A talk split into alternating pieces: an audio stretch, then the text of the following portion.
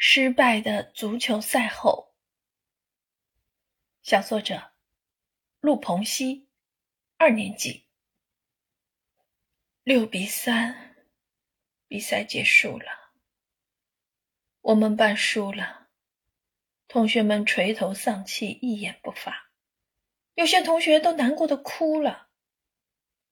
而我这两天一直郁郁寡欢，回想着比赛的过程。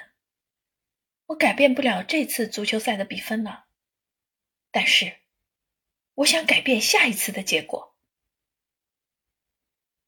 比赛总会有人赢，为什么不是我们呢？爸爸告诉我，不管什么比赛都要有好胜心，两方对打，拼的一方占优势。妈妈告诉我，场上的人为拼搏而战，场下的人要加油呐喊。因为你们是一个团队，我告诉自己，我们要练习球感，可以找一面墙当球门，找一个人来守，要找到技巧就能进球。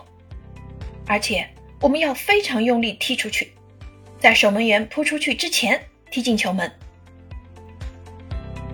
这一次的足球比赛虽然结束了，但是接下来我们要认真对待每一场比赛，做好充足的准备。